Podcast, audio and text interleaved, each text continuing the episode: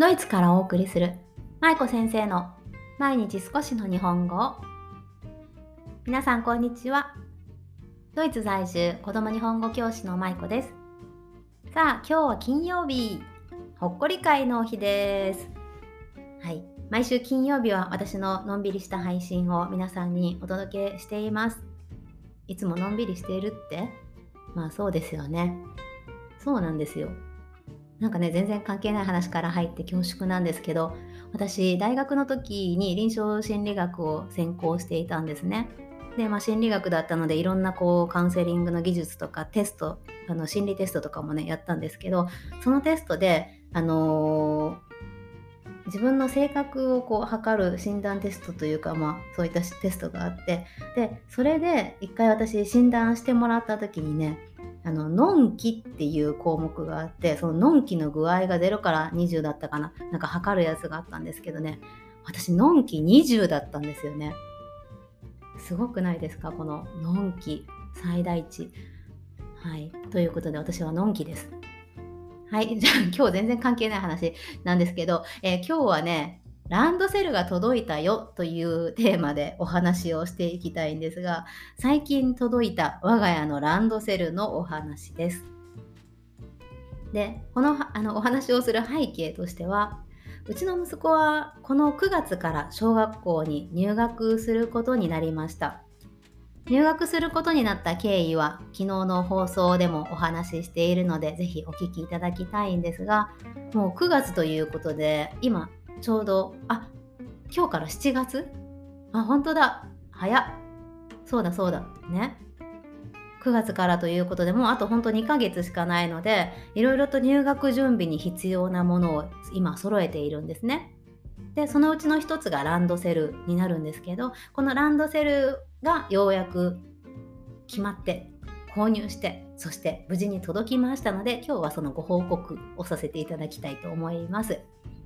で結論からして結論からしてって何、はい、結論からお伝えすると,、えーとね、ドイツのカバンというのかな？この子どもの入学用品とかをいろいろ扱っているレシヒという会社のランドセルにしました。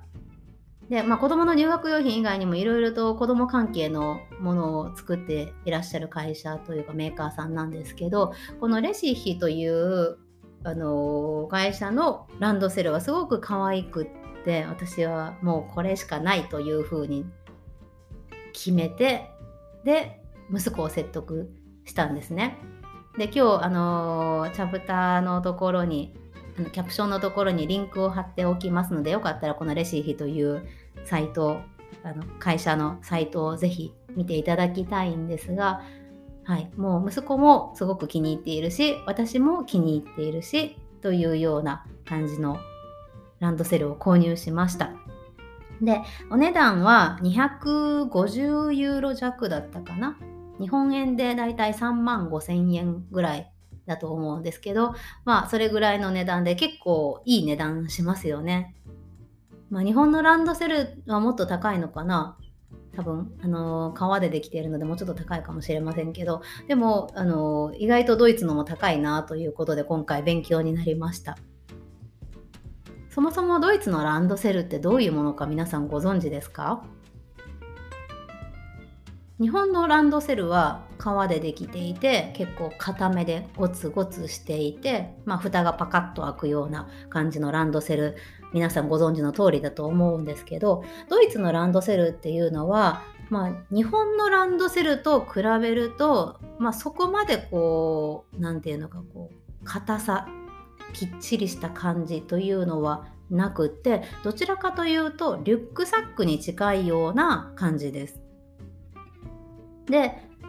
まあバックパックをもう少し硬くしたような感じかな。リュックサックを硬くしたような感じかな。なので日本のように革ではないんですね。ただ、しっかりとこう仕切りが入っているので、割とこう頑丈というか硬くって、で、重さは1キロぐらいです。だいたい1キロ前後のものが多いです。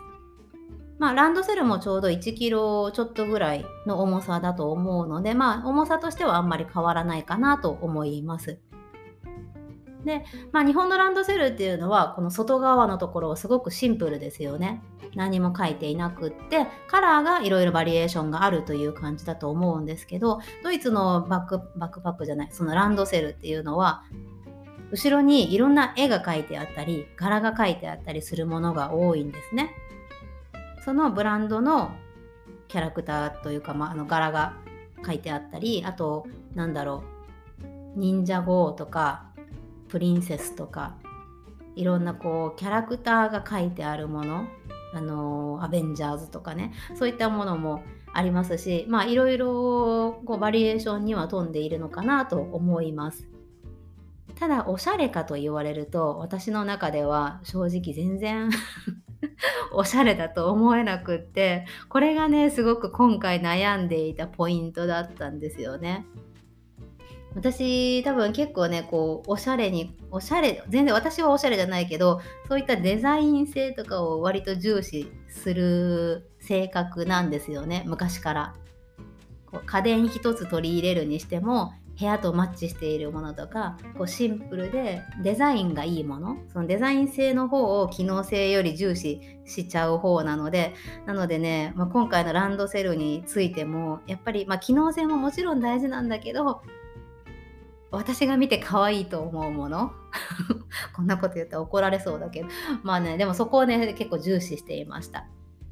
だってねこの子供が背負って毎日行ったり帰ってきたりするわけでしょ？でそれで全然可愛くないランドセルを背負ってるのが私の中ではもう多分めっちゃモヤモヤすると思ってねまあ、ぶっちゃけるとこんな話なんですけど。はい。ということで、まあ、デザインにこだわってその私の好きなデザインのものを息子に必死でプレゼンをして気に入ってもらうというような過程を踏んで今回のに至りました。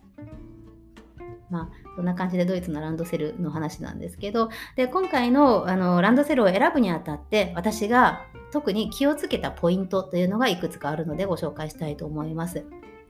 これは私自身が気をつけようと思っていたこともあれば、インスタグラムのフォロワーさんに教えていただいたり、友人に教えていただいたりしたものがあります。で、どういったものかというと、一つは腰紐があることですね。この腰紐、あのバックパックの大きいやつなんかは腰紐ついてますよね。前でパチッと止めるやつね。あれがあるとすごくやっぱり肩が楽になりますよね。腰でも支えることができるので、なので腰紐がついているということが一つ。そしてこれは友人に教えてもらったんですけど、中にランドセルの中にあの仕切りがついてたりするんですね。ランドセルの一番広いところのちょうど真ん中に仕切りがついていて、まあ、教科書とかプリントが入れやすくなっているというものがあるんですけどこの仕切りっていうのはお弁当とかこう大きいものを入れる時には割と邪魔になるよということを聞いたので中の仕切りはないものあるいはま取り外しができたりとか折りたたんだりできるようなものにしようというのは決めていました。またえー、ネットでもこういったランドセルっていうのは買えるんですけどやっぱりフィッティングをちゃんとお店でするのがおすすめですよということも何人かの方からアドバイスいただきました。なので私たちも実際にお店に行ってランドセルの大きさとかランドセルを背負った時の感じっていうのを息子にあの体験してほしくってフィッティングに行きました。実際そこでは買ってはいないんですけどなんとなくこうランドセルってこういうものなんだなっていうイメージが息子も私たち親もすることができたのであのフィッティングをすごくやってよかったなと思います。あとは大事なポイントとしては、まあ、日本のランドセルも1年生の子たちはみんなカバー黄色いカバーをつけるところが多いと思うんですけどあれってねこう反射するあの傾向になってますよね。であの反射する反射板っていうのかなこう光る部分がついていたりとかするものもあるんですね。でドイツも通学する時っていうのは今は夏場なので、まあ、明るいんですけど冬場になると朝8時でもまだまだ暗いっていうことがあったりするんですね。そしてまああの帰りも冬場は日が暮れるのが早いので早く暗くなったりしあのしますので。なので、まあ、その冬の暗い朝とか夕方に備えてできるだけ明るい色味原色に近い色味のものを選んだりとかあとは反射板がついているっていうことは必須だという話を聞きました。でうちの息子が選んだのは紺色のものなの、ネイビーの色のものなので、まあ、全然原色ではないんですけど、でも反射板はちゃんとついているものを選びました。まあ、ただこれだけ頑張って選んだランドセルなんですけどね、まあ、3、4年生ぐらいになると結構買い替える子も多いみたいなんですね。なのでまあ使うのは1、2年生、まあうち3年間になるので1、2、3年生ぐらいまでか、うん、通っ、でまあ、それで、それを使って、その後2年間ぐらいはリュックサックになるのかななんてことも考えています。ね。まあ、いろいろと、まあ、ランドセル一つにしても結構悩むなと思ってね。うんま。私が考えすぎなだけなのかもしれないんですけど、まあでも、あの、皆さんのおかげですごく、こう、可愛らしくて、私的には満足な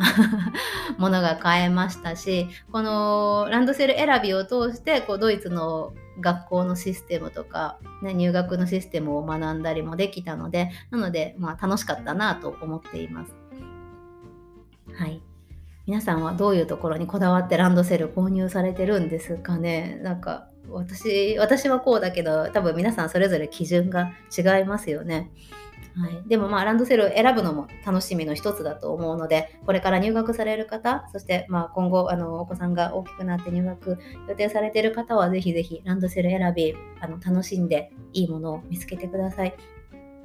私あの忍者 GO とかアベンジャーズはできれば避けてほしいと思っていたので、まあそうならない、ならなかったことは良かったかなと 個人的には思っています。はい。そんなわけで今日は我が家に届いたランドセルについてお話しさせていただきました。はい。いかがだったでしょうか？ということで今日のほっこり会はここまでです。えー、明日からはね、週末になりますね。皆さん何される予定ですか？